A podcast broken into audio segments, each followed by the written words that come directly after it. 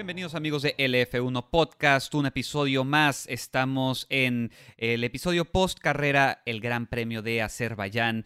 Eh, no le atinamos para nada al podio, Jorge y yo, pero hubo, hay de qué hablar. No fue tampoco la carrera más emocionante de la temporada. Justamente estábamos Jorge y yo platicando de que ahí se está peleando con Miami, pero pues, ¿qué más tengo que decir yo? Jorge, ¿cómo estás? Muy bien, Quique. Aquí uh, listo para analizar lo que nos regaló Azerbaiyán. Uh, como dices, un gran premio como de medianas emociones. No, no, fue, no fue la mejor carrera del año, para, ni mucho menos. Pero aún así, muchas cosas que platicar. Uh, pasaron muchas cosas en los equipos sí, es que arriba perdón, y en los de abajo también. Sí, porque no, está, no es tanto lo que pasó en la carrera, pero lo que pasa eh, por la carrera, ¿no? Lo que estamos viendo que la, preocupación de Ferrari, lo que está pasando dentro de Red Bull, o sea, todos esos temitas que están naciendo eh, gracias a la carrera, pero que en realidad no fueron como consecuentes dentro de la carrera, ¿no? Ves la carrera y fue como que, ah, pues ok, está bien, pero se desenvuelve, digamos, el, listón y, y tenemos pues noticias dentro de los equipos. Sí, por momentos la carrera sí sí tenía emociones, sí, sí, te, sí te enganchabas, pero en general ah, sí, sí quedó un poquito de ver, sí esperábamos un poquito más, ah, eh, pero aún así, ¿no? Muchas cosas que platicar, cosas controversiales, ah, temas, temas candentes, ¿no? Seguimos como con el tema Red Bull. seguimos con el tema Ferrari, ¿no? Siguen, siguen sufriendo de su misma fiabilidad. Ah, por ahí los equipos eh, de media tabla se, andaban peleando entre ellos también. Podemos hablar un poquito de lo que fue McLaren. Ah, y, más, ¿no? O sea, sí, las emociones dentro de la, de, la pista, los 51 giros, si bien no fue eh, el gran premio más emocionante, uh, sí hay muchísimas cosas de que platicar porque el, tema que está en boca de todos y lo que, lo que se tiene que, platicar es, pues ese 1-2 que hace otra vez Red Bull, ¿no? Máximos puntos, incluida la vuelta rápida, otro fin de semana redondo para el equipo austriaco y Checo Pérez queda segundo lugar, Max Verstappen se lleva la victoria eh, de una manera que para mucha gente fue controversial, y yo la verdad lo que vi en la pista, se, lo, comprendí y supe que Checo simplemente se quedó sin ritmo y Max Verstappen ganó parejo, ganó de todas, pues, pues, ganó bien, o sea, no, no, no le vi lo que mucha gente sigue, se sigue peleando, ¿no? De que ah, hablaron hasta de órdenes de equipo, la verdad ese mensaje de radio no fue una orden de equipo, fue, fue algo razonable y, nada, ¿no? Pues hay que, hay que, hay que, meternos, a, hay que meternos al tema, que fue el 1-2 de Red Bull, el, el, fin de semana, que le va otra vez muy bien, pero sigue causando controversias. Sí, claro, y más, más, más de nuestro lado del mundo, ¿no? por, eso, por eso el tema está tan caliente. Y pues definitivamente, como dices, no hubo órdenes de equipo. O sea, lo único que se les dijo es, eh, hey, no pelees, porque se empezó a ver, ¿no? Checo empezó a, caer. La, ventaja que tuvo, para, bueno, para empezar, antes de, que, de, hablar cuando lo pasan, cuando está eh, Leclerc defendiendo de Verstappen, ahí Checo se tuvo que haber ido. Ahí ese era el momento de irse. Eh, creo que lo máximo que llegó a distancia fue como 2.8 segundos y de ahí bajaba y subió un poco. O sea, nunca llegó a los 3 segundos, que yo recuerde, nunca llegó a los 3. Entonces, Estaba entre 3 y 2 segundos. Ajá, pero ahí andaba moviéndose. Entonces, ese era el momento de separarse. Si, tenía esperanza de ganar eh, la carrera eh, una vez que se fuera Leclerc de la carrera, era ahí. Era, ese momento tenía que haber eh, separadose lo más que podía porque Leclerc tenía los retrovisores llenos de un Red Bull Max Verstappen. Ahora, no sucede eso, empieza, bueno, se va Leclerc de la carrera y pues obviamente Max trae un ritmo, pero tres veces mejor. Empieza a comerle el tiempo. No sé si Checo ahí ahora tuvo eh, eh, eh, problemas con el desgaste de llantas. porque se vio que era infinitamente más rápido Verstappen. Entonces, sí, creo que concuerdo contigo. Definitivamente esa orden de equipo fue más que nada para que no hubiera conflicto, que no hubiera choques, que no hubiera un desastre cuando podías tener un 1-2 muy fácilmente. Y pues, bueno, ahí está. Sí, la verdad, uh, hay que que desmentir teorías, hay que, no hay que meternos en esos, en esos temas porque lo que pasó fue muy evidente, ¿no? Ah, Checo mm, batalló primeramente para mantener las temperaturas de esos primeros medios. Como dices, no se pudo separar de Leclerc cuando Max Verstappen intentaba rebasarlo. Ah, y de ahí era claro, ¿no? Que el ritmo de Checo no, no, no, era, no era igual de fuerte que Verstappen. Y Verstappen peleando con, con Leclerc incluso llegó a marcar eh, mejores tiempos que los que Checo en aire limpio. Entonces, sí era preocupante el, eh, el ritmo que llevaba Checo. Y mira, tan claro fue que cuando Max lo pasa, en una sola vuelta le saca dos segundos. Entonces, Ah, no hay nada que discutir de, ese tema. Max tenía un mejor ritmo de carrera y no hay, no, hay, no hay, no hay, no hay, este, ¿cómo decirle? Ah, trampa, no hay orden equipo, no hay, no hay gato encerrado, señores. todo, es, todo, es, todo es muy claro. La verdad, eh, la quali fue ah, a las 7 de la mañana de nosotros, 9 de la mañana Ciudad de México, hora local de la pista fue, aún, fue, fue, por, fue por la tarde. Eh, la carrera fue más temprano. ¿A qué voy con esto? Fueron 10 grados de diferencia lo que había en la temperatura de pista de entre sábado y domingo. Era mucho más caliente la temperatura de domingo. Por ende, la puesta a punto que tenía Checo, que lo favorecía a una vuelta en sábado, no le rindió para el domingo. No era la puesta a punto eh, ideal, por decirlo de alguna manera.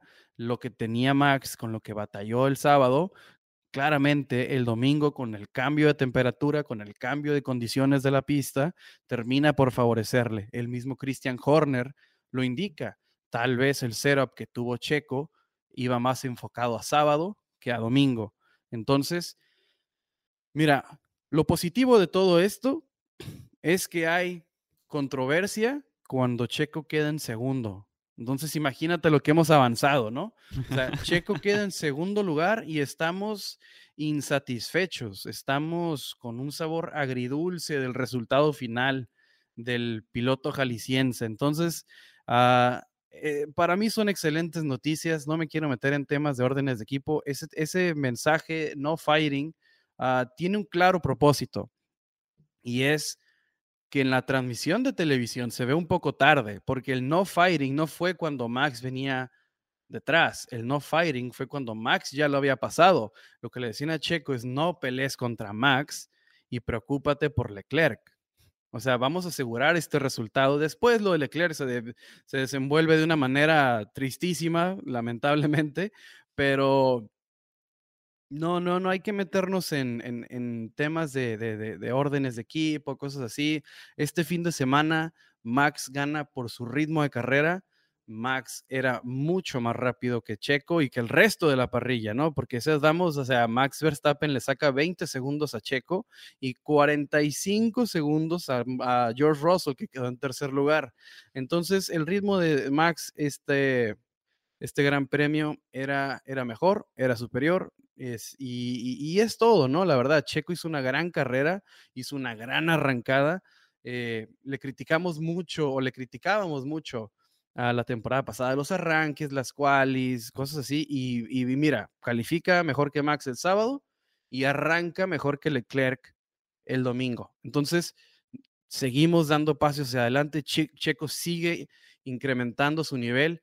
No hubo ritmo para ganar la carrera. Eso es así pero se sigue, eh, ¿cómo decir? Sigue actualizando, improving, sigue mejorando en todos los aspectos que de, su racecraft. Entonces, ah, a mí me parece que lo de Checo este fin de semana es, es, muy bueno, es positivo y no hay que meternos en esos temas de como querer causar controversia donde no la hay. Simplemente Max era más rápido. Creo que es punto clave lo que dices de, que va mejorando Checo, ¿no? Creo que eh, somos criaturas insatisfechas, los humanos nos acostumbramos muy rápido a las cosas, porque como dices, estábamos pidiéndole a Checo que mejorara sus arranques, estábamos pidiéndole a Checo que se pegara a Max, ¿no? Eh, hay que ver la temporada pasada, vean los números, nada más comparen a, estas alturas de la temporada los números de la temporada pasada a esta temporada de Checo y es infinitamente mejor. O sea, es, otro piloto, eh, podríamos decir, hasta cierto punto. Em, es de esperarse, ese segundo lugar es donde debe de estar Checo, ¿no? Es donde debe estar ahorita, es donde el, equipo lo quiere ver y em, sigue siendo el equipo de Max porque Max es más rápido. No, o sea, no hay, no hay mucho que discutir. Max es más rápido. Lo vimos en esta carrera. Para que Checo gane una carrera tiene que ser no solo un poco más rápido que Max, tiene que ser mucho más rápido que Max porque tiene, porque, perdón, porque está en el equipo de Max. Entonces, que no nos eh, caiga el cubetazo de agua fría que nos cayó la vez pasada, ¿no? Diciendo como que, ay, es que, pues es que le tienen que dar oportunidad. No, más bien Checo se tiene que ganar esa oportunidad para poder pelear por el campeonato. Y se la va a ganar siendo mucho más rápido que Max, que nada más decirlo es difícil. Así que, ¿sabes?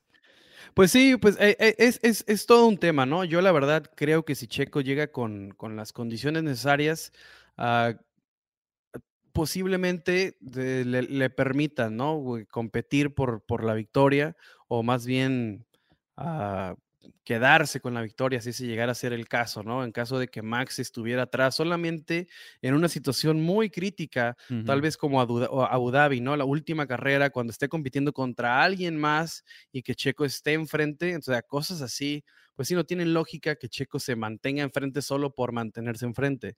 Pero si se dan el campeonato como parece que se, se va a dar, entonces... Eh, yo creo que una sana pelea interna la puede llevar Red Bull porque Checo es un piloto maduro que puede llevar la competencia de manera inteligente con Max.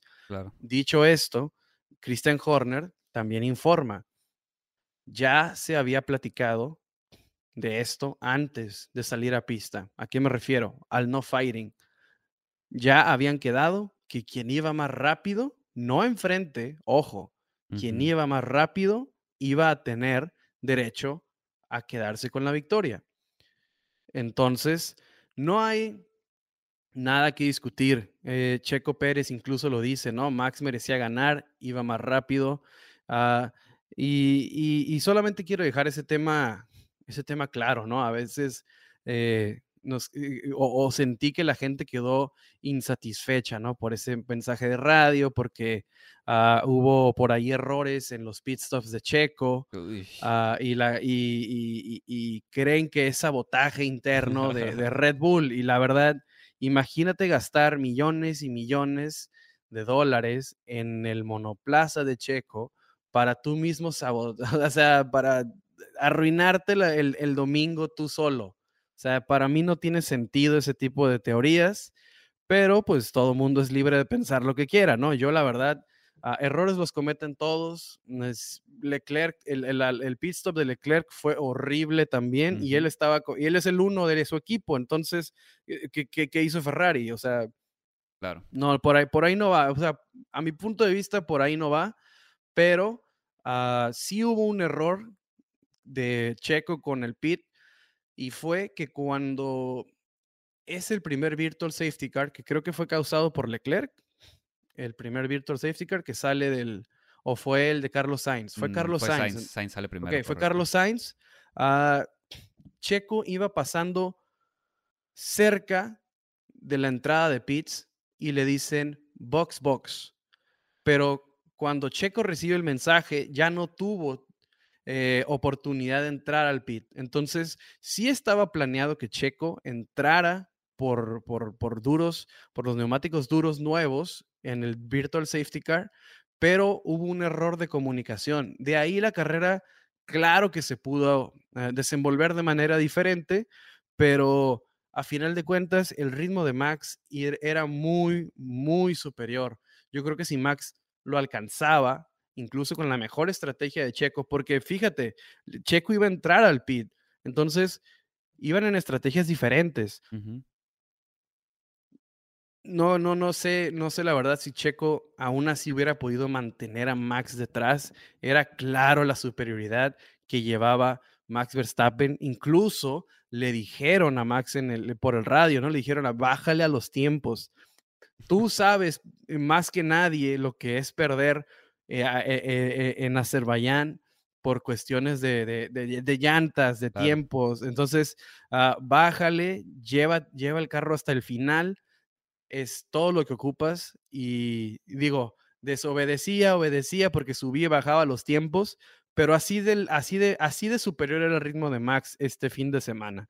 Entonces, no, no, no, no, no hay que, no hay que crear este, controversias donde no la hay. Este fue un fin de semana donde Max Verstappen tuvo la puesta a punto mejor, donde las condiciones climatológicas lo favorecieron y nada, o sea, Checo, o sea, no por esto Checo eh, vamos a decir que no, pues les dijimos que era el número dos y, no, o sea, Checo puede volver a ganar, puede volver a tener un excelente fin de semana. Simplemente Red Bull ya vimos cómo más o menos va a manejar las cosas y digo, se me hizo bien, no, no, no se me hizo, a mi forma de ver, no se me hizo muy controversial. Sí, pues la manera más sana de llevar las cosas, ¿no? Literal, el que sea más rápido es el que tiene que ir enfrente. Pero bueno, más allá de, que la gente esté diciendo que la controversia y que va, va, va, va, va, hay que ver los datos, ¿no? Los datos fríos y lo, y lo que es. Tenemos a Max Verstappen con 150 puntos liderando el campeonato. Sergio sube a segundo lugar. O sea, no sé si alguna vez había estado en ese lugar en, las tablas de, pilotos. Segundo lugar, 129. Y eh, Leclerc con 116. Leclerc ya se está quedando muy atrás. O sea, es, preocupante lo que está pasando en Ferrari y pues preocupante por los dos pilotos. Y más, deja tú los dos pilotos, los motores Ferrari en general. Vimos cómo eh, hubo cuatro, si mal no recuerdo, eh, DNFs motores Ferrari y todos por el motor. Entonces es un serio tema lo que está pasando en Ferrari y pues ahí tienen lo que pasó en la carrera. Se te van los dos pilotos principales, estás cayendo muchísimo el campeonato. Tienes a Sainz en eh, quinto lugar con 83 puntos. Está, está en el hoyo y sigue cavando Ferrari. 150 puntos para Max, 129 para Sergio. O sea, qué Qué buena temporada está teniendo Red Bull, ¿eh? Está teniendo un temporadón y aún así nos vamos insatisfechos por el resultado. O sea, imagínate, ¿no? Para mí solamente son buenas noticias. Yo vi progreso de ambos pilotos. Sí, Checo batalló con los medios. Ah, lo vi batallar con los medios eh, también en Mónaco. Entonces, ese ya es otro tema, ¿no? Es algo que tendrá que resolver, pero gana en Mónaco batallando y queda en segundo lugar en Azerbaiyán. Entonces, digo, el problema no es tan, tan grave, ¿no? Si terminas en el podio, con, así. Pero sí, Red Bull eh, se está convirtiendo eh, en amplio dominador y ayudado también de la fiabilidad de Ferrari. La verdad, como bien mencionas, o sea, Carlos Sainz tiene como. Tiene 83 puntos, 83, puntos, debajo de George Russell, el tan criticado Mercedes. está, está por debajo Carlos Sainz. Leclerc tiene 116 puntos, ya se coloca en la tercera posición. Red Bull le saca 80 puntos a Ferrari. Entonces, ah, pues ojalá que, que, Ferrari ah, le dé la vuelta a la página, porque esto parece ser una temporada de esas de Mercedes, ¿no? Y, quiero ver si las críticas a Red Bull son igual, o no a Red Bull, ¿no? A la Fórmula 1 son igual cuando domine ampliamente Mercedes. Uy, qué aburrido, y acá porque, porque era Mercedes, ¿no? Y, Mercedes liderado por el piloto no favorito de muchos. Entonces quiero ver si las críticas son similares para Red Bull y, si, la temporada se, se desenvuelve de esta manera, que espero y no. Espero, espero eh, Ferrari le dé la, vuelta y, pueda recuperarse. No está todavía para nada perdido, pero pues sí está en un en, en, una, en altibajos, ¿no? O sea, empieza bien, luego se sigue llegando las pole, pero los domingos no materializa, que es cuando, cuando se necesita más y últimamente sí ha batallado Ferrari. Sí, exactamente. Perdón, dije cuatro DNFs, fueron cinco DNFs, se me había olvidado el de Lance Stroll. Eh, Sí, o sea, está súper curioso porque el sábado estábamos hablando sobre la súper buena estadística que tiene este Leclerc con el sábado, ¿no? Los sábados tiene muy buenas calificatorias, pero los domingos nada más no se, no se está concretando nada. Y cinco de esos DNFs fueron motores Ferrari. Entonces, perdón, eh, cuatro de esos DNFs, cuatro. de esos cinco DNFs, perdón, es lo que quería decir, eh, fueron Ferrari. Entonces, eh, no sé qué onda con ese motor. Está está preocupante la cosa. Decíamos que el de Alpine el problema. No, no, no, el de Alpine ya está bien. El de Ferrari es el problema. Em, ahí lo tienes, 279 para Red Bull contra 199 de Ferrari. Se les, está, se les están yendo los dos campeonatos. Y al, no creo que mientras Checo siga en Red Bull, no creo que la gente se arte de Red Bull de este lado del mundo, ¿no? Los ingleses amaban y amaban y amaban a Hamilton, aunque fuera ya el siete veces campeón del mundo. Pero, em, sí, o sea, lo que va, a pasar en el resto del mundo, Red Bull va a empezar a caer, a caer gordo. Creo que pasa en todos los deportes, ¿no? En el básquet, el fútbol. El, el, al favorito o al rey siempre se le van a tirar piedras. Entonces, eh, hay que tener eso por seguro. Pero regresando a Ferrari, no sé qué pueden hacer, ¿eh? Porque ya nos dimos cuenta carrera tras carrera que es muy probable que falle ese motor. digo, también la temperatura de esta carrera estuvo muy alta. Probablemente Canadá sea más gentil con el motor. Entonces, no sé, yo espero por la, por la, eh, por la salud de la temporada que Ferrari se recupere, porque se está viendo seria la cosa. Ah, sí hay, hay bastantes teorías de por qué el motor Ferrari, yo creo que la más contundente y la que más le creo, es que Ferrari le subió los decibeles al motor para mm. competir con la buena forma en la que se presenta Honda. La verdad, ese motor Honda ahorita está dominando la Fórmula 1. ¿Quién fuera a decir, no? Que ese GP2 engine GP2 este, hoy día esté dominando la Fórmula 1. A esto, hemos, a esto hemos llegado.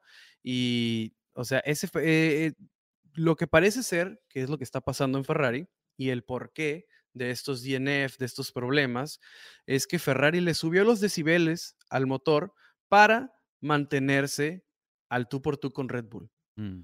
Entonces, al subirle, vemos que los días sábados, claro que, que Charles Leclerc va a tener un increíble eh, sábado, un increíble Q3. ¿Y, por qué? Porque trae el motor en una, digamos, en el 10, en el, en, el, nivel 10 de 10, ¿no? O en el 9 de 10, por decirlo de alguna manera.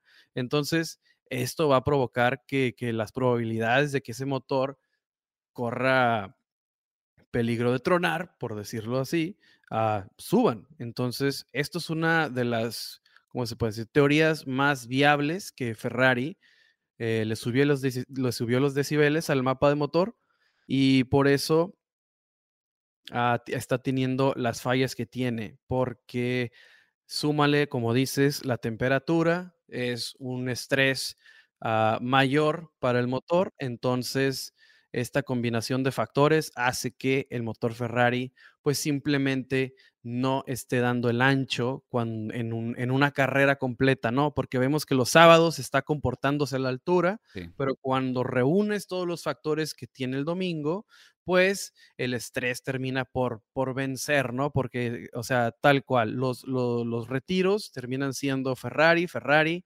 Ah, y el otro que fue fue el One Yu Joe Correcto. de Alfa Romeo, el otro, el otro Ferrari y Kevin Magnussen con otro Ferrari. Y todos parece ser relacionados al motor, excepto Sainz. Sainz sí parece que es un problema hidráulico, mm. eh, pero eso fue porque no corrió lo necesario para que tronara simplemente el, el, el, motor Ferrari. O sea, Sainz sí dio un número Ah, considerablemente menor de giros al, circuito de Azerbaiyán. Entonces, ah, por ahí se, se, se, libró de eso. Bueno, entre comillas, se libró de que tronara el motor porque terminó por abandonar. Ocho pero parece, nada más. Ajá, porque parece que lo de Sainz sí son problemas hidráulicos, no necesariamente la unidad de poder. Entonces, ah, pero otra cosa en la que se mete Ferrari ya es en los problemas de, de penalizar tan pronto como, Canadá sí es, sí, o sea, Charles Leclerc está en su tercer turbo, está en el límite, uno más y empieza a penalizar. Esa unidad de poder falló. Ah, no sé qué componentes le vayan a cambiar, pero puede que entre al límite de componentes ya en la novena carrera de la temporada. Entonces, por ahí eh, Ferrari, ah, los problemas se incrementan, ¿no? Ah, yo creo que para Canadá le van a bajar los decibeles a ese motor, se van a preocupar ahora sí por terminar, porque como Mercedes les está demostrando a todos, lo más importante es terminar. No, sí, sí, sí. Así Mika, ¿no? exactamente. sí, sí, la Fórmula 2, Mika sí, Mika sí se la llevó. Entonces, uh, Ferrari es un tema interesante para ver cómo van a manejar, una, eh, el tema de fiabilidad, dos, bajarle los decibeles al motor, bajar el, el setup, Ah, que va a ser un poco menos potente, pero se, estima que así llegue al final de la carrera. Entonces, ya con esto, pues también va a ser ver cómo van a manejar el tema de las penalizaciones, porque es sí o sí ya el tema de penalizaciones para Ferrari. Estamos hablando de que ya está por ahí de la tercera unidad y estamos solamente en la novena del año. Entonces, más adelante platicaremos cómo va a administrar esas penalizaciones. Tal vez haga algo como lo que hizo Mercedes el año pasado, que necesitaba ah, regenerar o, rejuvenecer esa unidad de potencia y administró las penalizaciones de cierta manera inteligente. Entonces, Ferrari está en una situación más precaria, pero pues espero que, hagan mejor. Uh, ¿cómo decirlo? Mejor, hagan mejor las cosas de como lo está haciendo ahorita.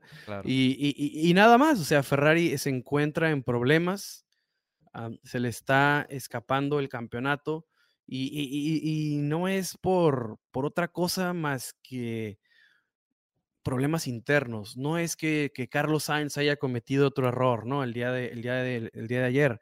No es que Leclerc haya chocado o le chocaron o, cosas así. Son problemas internos, lo cual es aún más preocupante. No son externos, no es que se le estampó un Latifi, no es que fue Stroll a hacer de las suyas. O sea, son problemas internos, lo cual me preocupa un poco más porque las declaraciones de Binotto después de todo esto fue que sí, Ferrari no está compitiendo por el campeonato de constructores.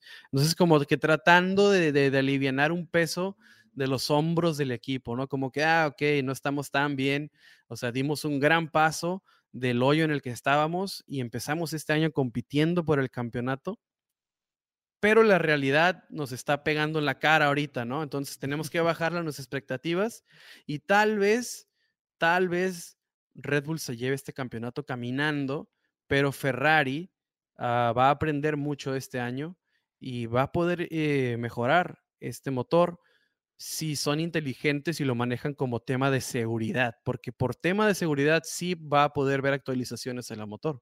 Claro, sí, sí, sí. Eh, me, gustó que comentaras lo, de Mercedes, ¿no? la administración de motores del año pasado, porque justamente em, corría el rumor el año pasado, como a tres cuartos de la temporada, si mal no recordamos, de repente el Mercedes se volvió un cohete en tres cuartos de la temporada pasada y justamente ese era el rumor, ¿no? Que eh, la fiabilidad y que se volviera un cohete el motor venía de la mano de que probablemente le subieron al 11, ¿no? Ya estaba en el 9 el motor, le subieron al 11 y empezó a tronar, pero era una bala, era un, era un cohete ese, ese, carro. Entonces, sí puede ser, o sea, e, es, es lo más... Eh, es lo más probable, ¿no? Que le hayan subido los decibeles a ese motor, como bien lo comentas. el, Ferrari es su peor enemigo. Siempre lo ha sido, ¿no? O sea, no sé cuánto, desde, desde que he escuchado de la Fórmula 1, he escuchado que Ferrari es su peor enemigo. la estrategia, ¿no? La estrategia que le costó a Leclerc la carrera es una de muchas metidas de pata que no tienen que ver con los pilotos y lo estamos viendo con la mala fiabilidad de los motores. Pues sí, ¿no? lo que dice Binotto, como que, no, pues siempre no vamos a ir por el campeonato, carnal. Mejor, mejor vamos a ajustar nuestras metas, vamos a mantenernos con los pies en la tierra. Pues sí, porque ve la, la, la aplastada que le está dando. Honestamente, no sé cómo, cómo, cómo, cómo ajustas la temporada para seguir diciendo, ¿sabes qué? Todavía podemos ganar, todavía podemos ganar. Porque no es un problema como si fuera de puras estrategias, te la creo, porque todavía puedes trabajar en ello, pero no puedes trabajar en un motor a media temporada y más en una temporada que está, el, desarrollo del motor está congelado. Nada más puedes, como dices, por, em, por seguridad. Entonces, no sé, está, está, está en una... Eh, en una situación muy precaria Ferrari. Y es lamentable, voy a repetir esto, es lamentable porque pues, últimamente los más afectados, aparte de los bolsillos de Ferrari, somos nosotros los espectadores. Porque tenemos una temporada que ya es predecible. Entonces, que es lo último que quieres. Entonces, sí está preocupante lo, Ferrari, lo de Ferrari. Eh, concuerdo también de que es mejor terminar en tercero y cuarto todas las carreras, pero terminarlas. Necesitas quedar por lo menos en el segundo lugar de constructores, que no por querer eh, soñar con un primer lugar inalcanzable, te quedes en quinto. Imagínate, en quinto de constructores, un cuarto, porque la mitad de las carreras de la segunda eh, eh, mitad no las acabaste, no acabaste un cuarto de las carreras o algo así. Entonces, sí, definitivamente tienen que ajustar sus, sus miras y sus expectativas de la temporada 2022. Y creo que eso va a ser, ¿eh? segundo de constructores y tercero cuarto para sus pilotos. Y sí, y, digo, la verdad, o sea, regresémonos uno o dos años. Ferrari estaba abajo. La temporada pasada, Ferrari estaba peleando contra McLaren. No, Ferrari no alcanzaba a, los Honda, a los Mercedes, y, y, esta temporada dio el gran salto, ¿no? Entonces, no se me hace tan, tan irracional, ¿no? Que ese, que ese principio de temporada haya sido algo exagerado ah, y, Ferrari esté regresando de poco a donde realmente está, que sí es un paso adelante de la temporada pasada, pero no, tan, no es tan gigantesco como todos deseamos. Sí, todos pensábamos que había regresado el Ferrari de, de, los ochentas o algo, o sea, algo así increíble, pero no, o sea, hay que, hay que mantener la perspectiva y como dices, fue un gran paso pero no fue un, este, eh, un salto de garrocha, por decirlo de cierta manera.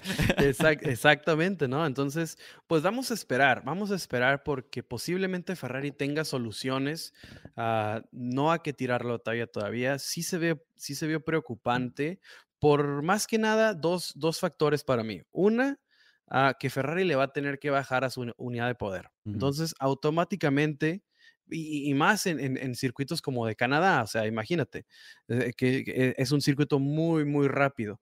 Entonces, si Ferrari va a bajar, pues podemos esperar tal vez que Red Bull se lo lleve sin problemas. ¿Cuál es el segundo factor para mí que es preocupante?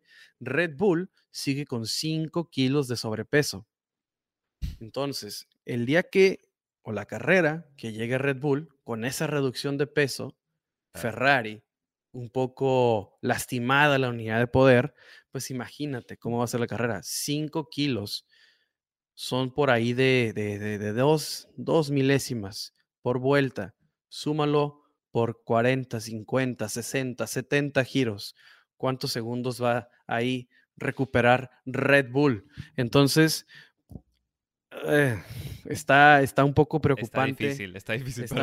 y digo, no mágicamente Red Bull se va a quitar esos 5 kilos. Mm. Van, nueve, van ocho carreras, no lo ha podido hacer porque no es fácil. Va a ir progresando tal vez de a kilito por kilito. entonces, eh, eh, pero tiene, a lo que quiero llegar es que tiene cómo seguir progresando Red Bull. Entonces, la tiene difícil, la tiene muy difícil el Ferrari. Ah, va a ser un reto mucho mayor del que al principio de la temporada todos pensábamos que era. Al principio de la temporada a Ferrari se miraba inmenso, inmenso se miraba. Eh, esta carrera de Azerbaiyán la terminamos y no es un Ferrari muy, muy fuerte. O sea, sabemos que tiene dos increíbles pilotos, dos pilotos muy rápidos y, una vez que se solucione el problema, si es que tiene solución, porque mira Mercedes, no encuentra solución todavía, pero eso es un tema diferente, no es la unidad de poder. Entonces, pues Ferrari tiene que solucionar problemas internos, problemas mecánicos que no, no siempre son lo más fácil de resolver. Y la verdad yo sí espero que lo hagan porque si no Red Bull se nos va, ¿eh? Porque si Ferrari no está cerca para competirle a Red Bull, Mercedes está en tercer lugar, muy lejano, muy, muy lejano. Nos sorprendemos de Russell. Ah, eh, tiene grandes, grandes actuaciones, eh, Mr. Consistencia, uh, todos, todo, solo halagos para Russell, eh, la verdad lo está haciendo de, de, de sobremanera pero va muy atrás de Red Bull. Si, si, si, si, si Mercedes resulta que es el verdadero segundo equipo, ya que, ya que Ferrari le baje, eh, estamos en problemas para el resto de la temporada. El best of the rest va a ser a partir del segundo lugar, ¿no? O sea, es, es, es, es para lo que pinta la temporada. Imagínate. Ojalá no, ojalá no. Es muy, es muy pronto, tal vez estamos siendo muy fatalistas. Sí. No, ojalá, ojalá no pero a mí me preocupa mucho el hecho, una, las declaraciones de Binotto uh -huh. y dos, que le van a tener que bajar en, en Canadá. Entonces, en Canadá vamos a ver una, como, eh, un, como la foto más clara, ¿no? De claro. cómo, cómo va a estar Ferrari en, en, en, el futuro cercano. Puede que resuelva algo después, pero en el futuro cercano sí tiene cosas que resolver Ferrari y tal vez le tenga que bajar a los decibeles para poder eh, subirle después. Claro, claro. Ok, pues bueno, sí, sí, sí, hay que, hay que cruzar los dedos y que no se vaya este campeonato así de ya para Red Bull. Entonces, pero está difícil, chavo, está difícil. Pero bueno, eh, Russell, Russell, Russell, Russell. ¿Qué onda con Russell? O sea, sí, sí es el chico mágico, ya, o sea, no me canso de, de, de, hablar de sus buenos resultados. Se lleva podio, el chavo, eh, súper merecido, la verdad. En un carro que estamos viendo que está literalmente destruyendo a Hamilton. Es es, es, es una. Es una. ¿Cómo le dice? Es una máquina de, de, de, tortura. Ese, ese Mercedes, aparentemente. De repente el grito que suelta Hamilton, ¿no? Dice, ah, mi espalda, no la aguanto. digo, digo, hay, hay, para mí hay. Hay varios temillas en ese, en, ese, en ese grito, en las quejas que ha tenido Russell recientemente, recientemente perdón. Uh, pero Russell Azerbaiyán otra vez lo hace de maravilla, otra vez aprovechando el infortunio de los demás. Cada que alguien sufre, por lo general un Ferrari, sí. uh, ahí está Russell para recuperar, ¿no? Ahí está Russell para aprovechar, para capitalizar la oportunidad, que es lo que tiene que hacer un piloto cuando está en estas circunstancias. Cuando tu monoplaza no es el mejor, tienes que siempre aprovechar cuando los de arriba sufren. Lo hizo Checo toda su carrera siempre quedando en el podio cuando un Ferrari, un McLaren, un Mercedes sufrían. Bueno, McLaren no tanto. Eh, el, el, McLaren era grande cuando recién empezaba Checo, pero los primeros sí, sí. podios de Checo los compartía con Hamilton en McLaren. Uh -huh. McLaren era fuerte en esos años, pero algo similar está haciendo Russell, ¿no? Siempre aprovechando uh, la inconsistencia de los demás, siempre estando, o sea, no baja del quinto lugar, otra vez se lleva un podio la verdad, uh, ya hablar de que le está ganando a Hamilton ni, ni es tema. No. Russell es mejor esta temporada, tiene más cosas que probar, tiene mejor ritmo, tiene mejor entendimiento de este monoplaza. Entonces, enhorabuena para él, lo está haciendo de maravilla. Pero lo que te quería platicar de eso, de ese, ah, mi espalda, uh -huh. fíjate nomás lo que puede que se esté cocinando, ¿no? Con, con, con Mercedes. Hay un tema que involucra a toda la Fórmula 1 ahorita, todos los pilotos, incluso una junta después de Azerbaiyán. Que a largo plazo le puede provocar a los pilotos estar rebotando tanto. Este purposing vimos que en Azerbaiyán se exacerbó uh -huh. de manera o sea, exponencial, ¿no? Lo vimos más intenso que nunca. El, o sea, nos preocupábamos antes, la verdad, en Azerbaiyán sí fue preocupante el rebote que tuvieron principalmente los Mercedes, también vimos a los Ferrari sufrir bastante con el rebote. Entonces, uh, hay dos equipos que están muy interesados en modificar las reglas. Mercedes y McLaren. ¿Por qué se queja tanto Hamilton? Porque al final de la carrera también Uh, sale Ricciardo agarrándose la espalda, que no los estoy criticando, ¿eh? No, o sea, la verdad, no cualquiera se avienta 51 vueltas, dos horas rebotando a 324 kilómetros por hora. Claro. No es poca cosa, no va por ahí el tema. A lo que quiero llegar es que también los equipos tienen ese tipo de estrategias, extra cancha, por decirle de alguna manera. El hecho de que Hamilton se esté quejando está diciendo batalle para salir del monoplaza al final de la carrera, el hecho de que Russell ha sido muy, mm, abre, muy vocal, lo ha dicho mucho, que, que, que, es un problema ese reboteo. Ricciardo ya también se le, ya se le tomó una foto, ¿no? Como que quejándose de la espalda. Eh, también estaban entrevistando, creo que a Gasly y se ve por atrás Ricciardo diciendo que le duele la espalda. Entonces, tal vez la estrategia de Mercedes y McLaren es decir, oye, me estás madreando a mis pilotos. Y, les y empiecen a salir estudios de cómo a largo plazo eh, problemas cervicales pueden deteriorar la vida del, piloto, incluso después de la Fórmula 1. Y con esto llegar a cambiar las reglas que tenemos ahorita. Y si Mercedes ve que no hay mucha solución este año, puede que por ese camino encuentre la solución que está buscando. Si no puedo entenderle las reglas, pues las cambio. Claro. Claro, y, sí, hay que. está, estamos hablando de un posible cambio para el siguiente año, no es lo que está tirando Mercedes, porque a estas alturas es muy difícil que cambien las reglas para esta temporada, ¿no? Sería muy complicado para los equipos a media temporada decir, ¿sabes qué?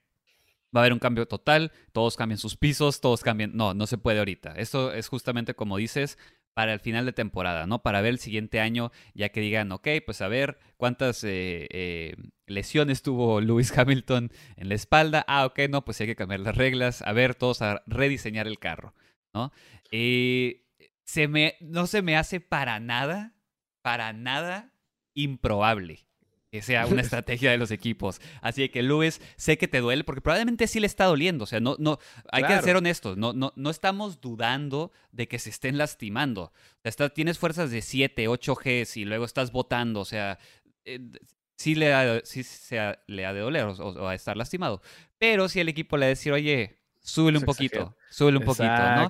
Fútbol, el clásico, clásico movimiento de fútbol. Sí, pues, o sea, clavadazo. Sí, sí, sí, exactamente. Entonces, eh, no me sorprende, me da risa, me da risa más que nada, porque es algo que es clarísimo del deporte, ¿no? E, encontrar una manera de romper la regla para salirte con la tuya y tratar de recuperar algo. Claro, es que si no, si no, si no le diste al clavo, si no le entendiste la regla, pues cámbiala. Entonces hay, hay maneras, ¿no? y, más con temas de seguridad, más con temas de, de la salud del piloto. Por ahí le puedes jugar a la, a la, a la estrategia, no estrategia, perdón, al, al, paquete aerodinámico que tal vez no dominas. ¿Y quiénes son los que no lo dominan ahorita y los que más están quejando? McLaren y Mercedes. McLaren venía de una gran temporada y cae otra vez. Mercedes de dominar por ocho años la Fórmula 1 y ahorita no encuentra por dónde. Claro que sigue en el podio, pero no es para nada donde se visualizaban esta temporada.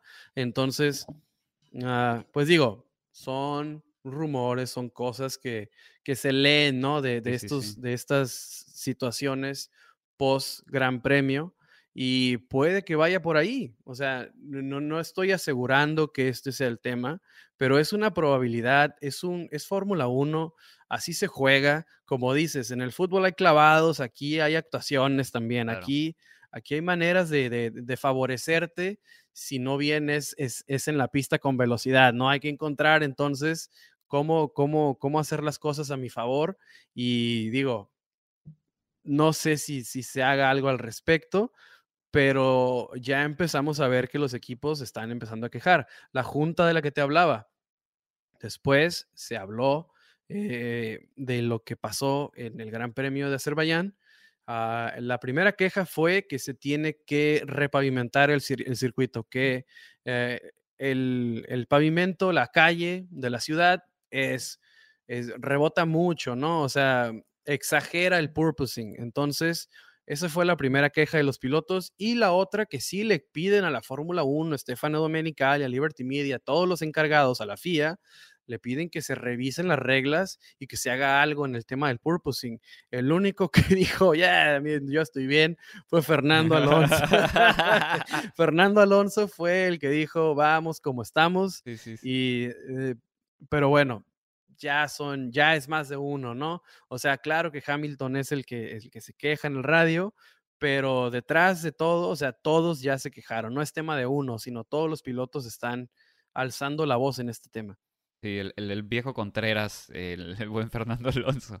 Bueno, que ya me imagino si corrieran en México en un circuito de ciudad a ver cómo estaría el purposing, ¿no? Ni hablar. en las calles de Tijuana, ¿no? Exactamente.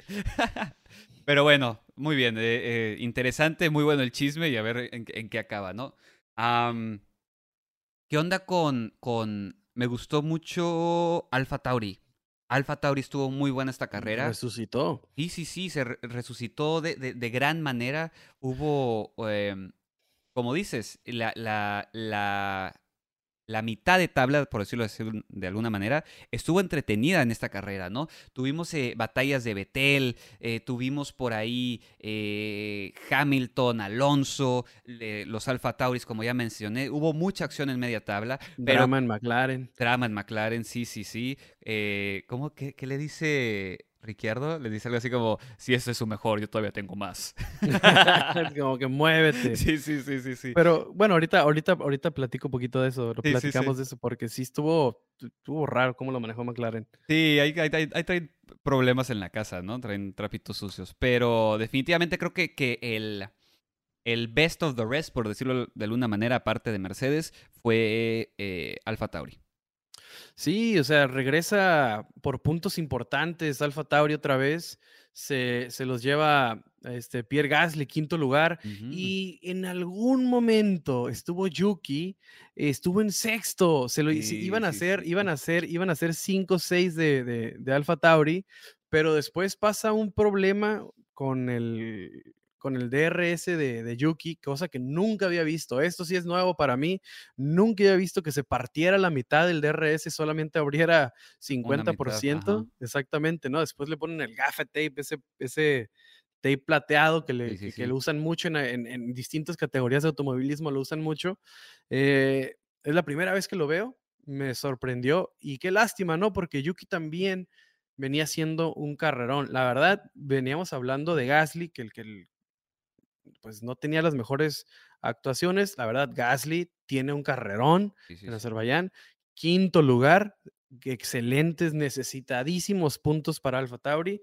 Y Yuki se queda con el treceavo, pero la verdad, la carrera de Yuki fue de sexto lugar. ¿eh? Ese resultado es engañoso fue cuestión de fiabilidad y ni modo, ¿no? Pero digo, es un quinto lugar importantísimo para Alfa Tauri. Oye, ¿y qué onda con esa bandera negra con naranja que le sacan a Yuki? Yo no entendí esa bandera, ¿por qué se la sacaron? O sea... Oh, sí, es por, la, por el tema del DRS. Sí, sí, sí. O sea, a lo que voy es, para los que no saben, esa bandera eh, negra con naranja se saca cuando el carro tiene alguna falla técnica y tiene que ir a pit. Entonces es como la FIA les dice, hey, no estás en condiciones para correr tienes que entrar a Pit a que arreglen eso antes de que puedas seguir corriendo, ¿no? Entonces le sacan esa bandera a, Yuki para que eh, entre a Pit. Pero era nada más, no sé si la FIA pensó que se había roto el DRS, porque al principio parecía que se había roto, parecía como si la, mitad hubiera volado y había desaparecido en una de las primeras tomas. Y en realidad era nada más que estaba solo abriendo la mitad. No sé si fue cuestión de que decirle a Yuki nada más, hey, no uses DRS y ya, porque no está, no, está funcionando bien eso fue lo que es por la, bandera que le sacaron a Yuki, de hecho fue por eso, porque yo creo que Alfa Tauri decidió simplemente, hey, no más DRS y a ver si nos podemos librar de la bandera, ¿no? Pero si salió en las cámaras, la FIA se iba a dar cuenta y, si no está funcionando algo al 100% del monoplaza, por regla tienes que entrar. No se puede solucionar simplemente con no usarlo porque puede suceder algo, ¿no? Si el, el, DRS flap, esa, el, el, el, mecanismo que abre y cierra el DRS, si está fallando, puede que lo abra cuando no debe abrirse, entonces mm. tiene que entrar al pit. No hay manera de, o sea, se quiso ver muy... Muy vivo. muy vivo, muy vivo, muy vivo el Fatauri y tal vez no entrar al pit y, que simplemente mandarle el, eh, un, no decirle a Yuki no abras DRS, sino de con códigos, ¿no? Ya ves que se manejan mucho código, de alguna manera mandarle a decir a Yuki, ya no abras el DRS. Eh, pero no, por, si, se salió, si salió en la cámara, la FIA lo hace bien y tiene que mandar a, Yuki al, al pit lane a que, que arreglen eso, porque sí, por reglamento el, el, monoplaza tiene que estar en perfectas condiciones. Sí, sí, sí. Y lo arreglan de increíble manera con tape. Fue la solución casera, saca el tape y le dijeron ya, ok, ya ahora sí no le piques al DRS. Pero sí, como dices, fue un carrerón de Yuki. O sea, era en, nuestros corazones terminó en sexto lugar. definitivamente. Sí, desgraciadamente, pues sí, sí, sí era necesario que entrara al pit porque ah, dirección de cámara lo sacó en la transmisión mundial, entonces no había cómo, cómo esconder ese, ese hecho. Pero, oye, como los, los... no me gustó mm. para nada cómo manejó a McLaren a sus dos pilotos. El día que mejor andaba Ricciardo de toda la temporada, por fin despierta Ricciardo, tan criticado. O sea, el vato anda por los suelos y el día que despierta, no pases a Lando, no pases a Lando. O sea, eh, que, querían que Lando pasara a Alonso, querían hacer con el undercut con, con Lando, termina saliendo seis segundos atrás de Alonso cuando cuando intentaron, o sea, fue un desastre ah, el, manejo de, sus pilotos en McLaren porque debieron dejar pasar a Ricciardo, que iba más rápido, que los blancos funcionaron mejor en Azerbaiyán, eso fue obvio desde las primeras cinco vueltas, lo vimos con los que llevaban neumáticos blancos, empezaron bien, entonces creo que debieron dejar, haber dejado ir a Ricciardo y con eso justificar al final dejar ir a Norris pero como no dejaron ir a Ricciardo cuando Norris iba más rápido que Ricciardo al final, pues le dicen, no, pues él ya se aguantó, ahora tú te aguantas. Claro. Y terminas ahí por agraviar los problemas en el equipo porque los dos quedan insatisfechos. Uno porque al principio no puede pasar y luego Lando porque al final no lo dejan. Entonces yo creo que uh, mucho hemos criticado a veces a Ricciardo, no, no a veces, siempre criticamos mucho a, Ricciardo y, creo que esta vez la culpa es del equipo. Se quedan octavo arriba de Norris, pero no sé si le daba ese McLaren para rebasar a Alonso, creo que ese al, Alpine en, en, línea recta era demasiado, pero si alguna chance tenía con la estrategia que tenía McLaren, desastroso. Sí, fue por, querer ser eh, equitativos, le salió el tiro por la culata, ¿no? Por tratar de manejar la situación de la mejor manera posible después de haber eh, metido la pata. Eh, solitos se estropearon. Pudieron haber agarrado ese lugar de Alonso, fácil. Por, por, por decir no fighting. Por decir no ahí fighting. Sí debe, ahí, ahí, sí debe haber, haber, haber, existido el fighting. Sí, sí, sí. O al principio decirle, o sea, o al principio decirle a Norris, Norris, quítate. Y ya. O dejarlo claro como lo dejó Horner, ¿no? El más rápido avanza. Claro. Y ya. Claro. Sí, no, no, no. Eh, McLaren es que. Creo que esas situaciones que se hace una bola de nieve, ¿no? Tienes, tienes el, el, el, problema de la temporada encima, estás muy insatisfecho con los resultados del, del, carro en sí, ¿no? Deja tú de tu piloto. Entonces sientes una bola de nieve y ya empiezas a tomar decisiones que dices, ¿qué estamos haciendo? ¿no? O sea, al final ya ni sabes dónde está arriba y dónde está abajo, empiezas a hacer decisiones equivocadas, tratas de resolverlas tomando otras decisiones equivocadas. Entonces creo que en general el problema es, es, es la... El, el, el estado anímico del equipo, ¿no? Deja tú el estado de Ricciardo porque Ricciardo es un factor dentro, es un engrane dentro de la máquina de McLaren, por decirlo de cierta manera. Y la máquina no anda bien, no anda bien eh, desde, que se, eh, desde que inició la temporada. Y estamos viendo que este McLaren está fatal. Si el McLaren estuviera en punta y Ricciardo estuviera corriendo mal, no estaríamos viendo esto. O sea, otro, otro, otro pájaro cantaría.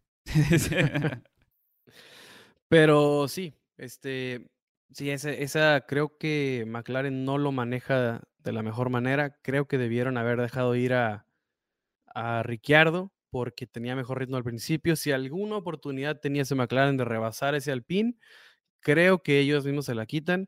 Otra cosa que me gustó fue ese, ese spin que hizo Betel. O sea, al principio, la regó, pero lo solucionó con estilo. y me gustó. O sea, y la verdad.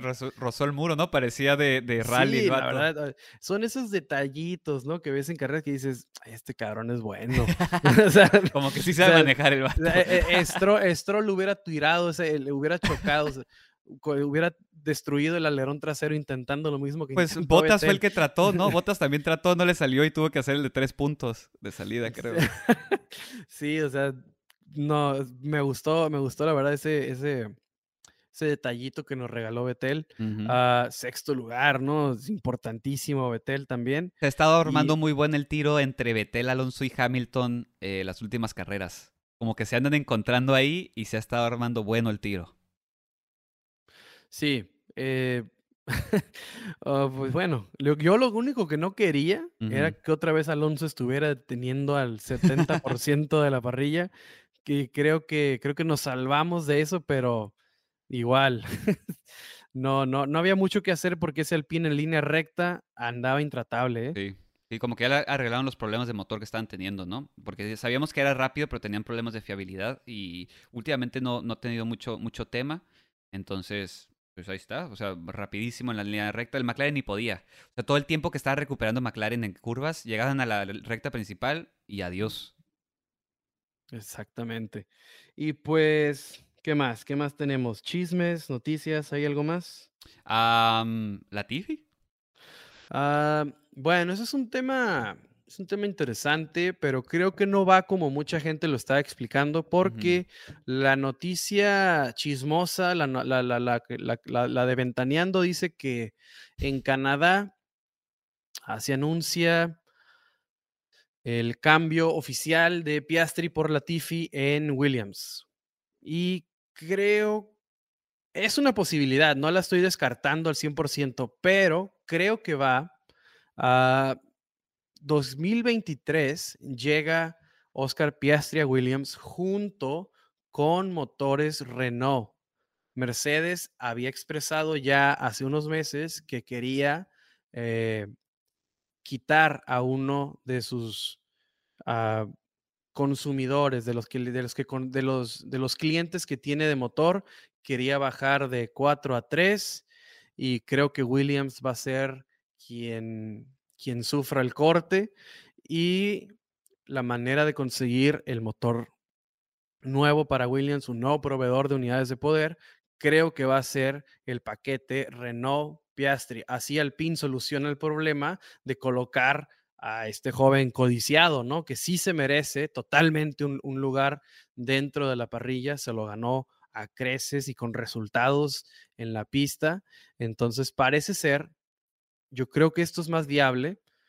No, descarto el pasado, pero creo que esto es más viable. 2023 llega a Llega Piastri con motores Renault y no va a reemplazar a Latifi. Va a reemplazar tristemente a Albon porque Renault y Red Bull sabemos que no tienen una buena relación y aparte Williams está teniendo una horrible temporada. No va a tener los recursos económicos que consiguió el año pasado, va a conseguir menos, entonces va a depender una vez más de los recursos que le proporcione un piloto y este pues ya lo tiene, se llama Nicolás Latifi, entonces posiblemente va más por el lado de que Oscar Piastri reemplace a Alexander Albon. Entonces estamos viendo para el 2023 McLaren tener a Norris, Gasly y entonces Albon se va al Tauri y Piastri entra a Williams en Mm, lo que en lo que se va Alonso de Alpine para luego irse al Alpine. No sé, algo así, algo así podría pasar. ah, está Liam Lawson, Liam Lawson y está Yuri Vips, que son candidatos a Alfa Alfa Tauri. Tauri. En caso de irse Gasly, Sí, sí, sí. Ah, no sé, la verdad, el proyecto Alfa Tauri hacia dónde va, pero qué caso tendría si sigue siendo equipo B Ujú. a que regrese Albon. No lo va, nunca va a volver a subir a Red Bull. Entonces, ¿cuál es el punto de regresar a Albon a Alfa Tauri? Si, el, si Alfa Tauri se va a convertir en su propio equipo, si, si no va a ser este, esta cantera de Red Bull, entonces sí, pues quédate con, con, con Gasly y Albon, ¿no? Que son los, son los dos mejores ¿Qué es lo pilotos. que venía manejando Alfa Tauri el año pasado? El, Alfa- el- el- el año pasado Alfa Tauri todavía estaba diciendo que se estaban tratando de desligar de cierta manera de- del equipo A, por decirlo, de, de Red Bull, y Ajá. hacer su propio, em, su propio equipo, ¿no? Separarse de la madre y em, lo estábamos viendo un poco con el diseño y las decisiones, ¿no? De que veíamos con los alerones y ese tipo de cosas la temporada pasada. Entonces, como dices, es ver qué opción va a tomar Alfa Tauri, si se queda eh, pegado a su madre o se, eh, se separa de la familia y... Dependiza. Sí, sí, sí, exactamente, se independiza. Y pues bueno, eh, la- triste lo de, lo de, lo de Albon, ¿eh? Si llega a pasar, porque pues, es mucho mejor piloto que Latifi. Es alguien que, mm, de cierta manera, sí, sí, sí, sí merece ese lugar en, en la Fórmula 1, pero Eight drivers, baby. y sí, tal cual. Ah, digo, esto sigue siendo 100% rumor. Eh, es simplemente las dos opciones que hay ahorita, ¿no? O, Canadá, que a mí se me hace el menos probable, pero sigue siendo una posibilidad que en Canadá se anuncie el reemplazo Piastri por Latifi y se vuelva loco la, la silly season, ¿no? Porque, pues, a mitad de Sí, exactamente. Entonces, bueno, esa es una. La otra es que termine la temporada de Williams como está y en 2023 inicie Oscar Piastri, Nicolás Latifi, pero ahora Williams Renault. Entonces, esa es, esa es la otra. Y otra, otro, otra noticia, Stefano Domenicali está en Sudáfrica. Parece ser que Sudáfrica es una posibilidad real para el calendario 2023. La Fórmula 1 regresaría a África después de muchos años. Sí, del 97, creo, ¿no? Fue la última vez que se corrió. 96, 97 fue en Sudáfrica. Algo así. No, no, no, no, no, no tengo el dato exacto. pero sí fue, sí fue, sí fue hace mucho tiempo.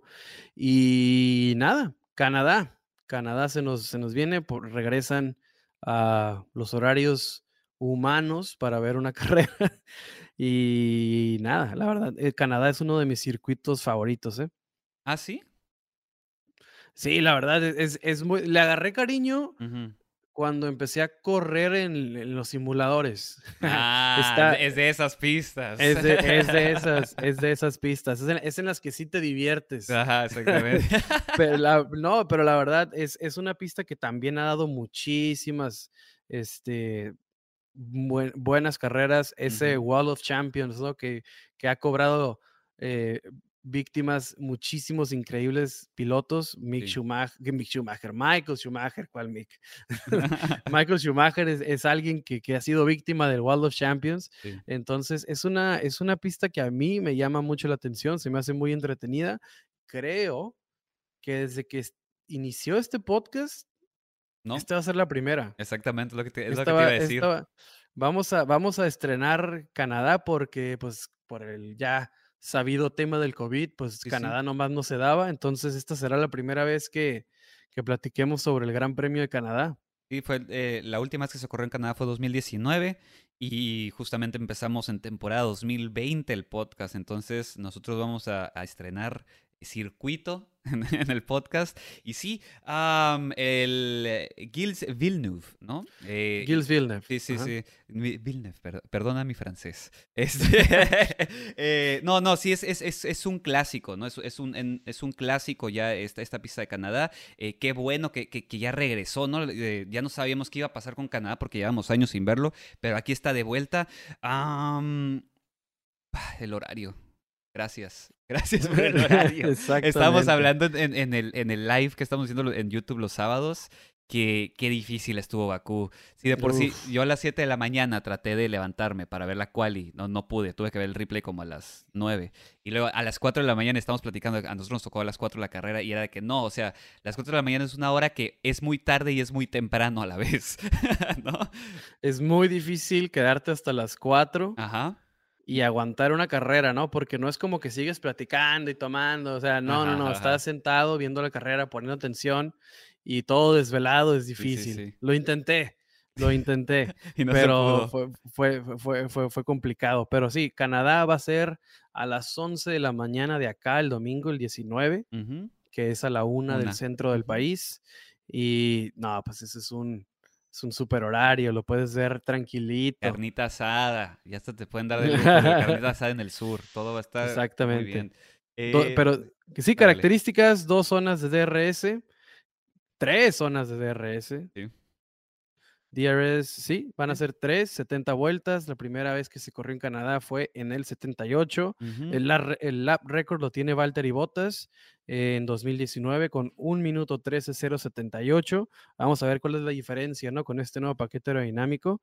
Pero sí, la primera zona está de la 12 a la 13, luego de la 13 a la 2 y de la 8 a la 7. Sí, sí. Yo Le lo veo. una zona de DRS. ¿Dónde?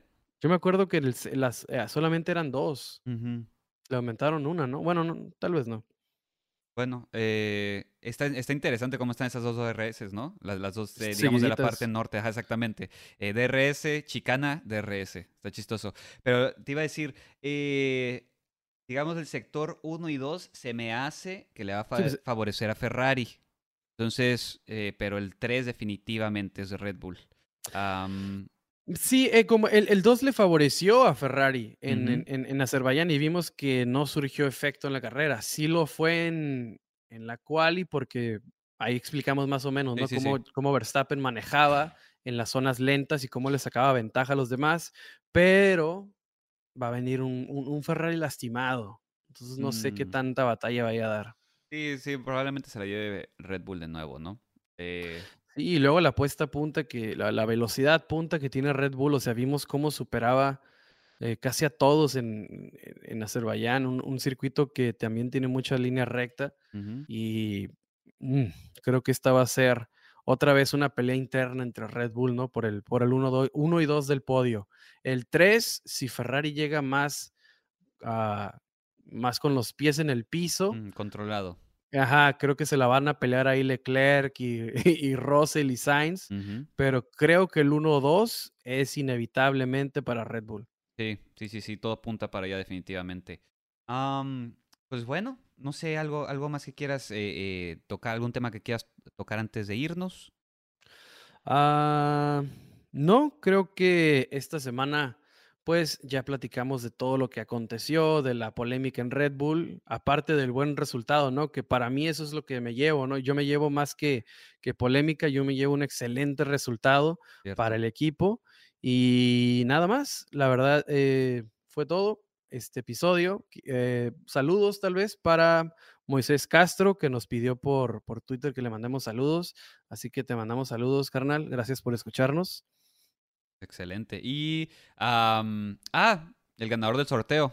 El oh, sí, cierto. Felicidades, carnal. Eh, se llevó una gorra de Checo Pérez, la, gorra oficial 2022 Red Bull de Checo Pérez, y que nos las patrocinó f1merch.com.mx. Ahí nuestro compa dio el, regalito para el sorteo, y pues qué chido que, se lo llevó nuestro amigo Elwood.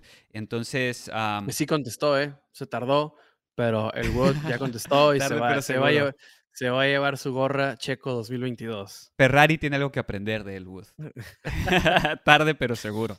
Oye, y pues bueno, pues nada, eh, nos vemos el sábado eh, post-quali. Lo estamos haciendo un poquito más tarde, porque más gente se está conectando, le queda más rico a la gente como lo estamos haciendo más o menos como a las 4 o 5 de la tarde de acá, 6, 7 de la tarde del interior de la República. Entonces, eh, el sábado, ya saben, estamos en vivo.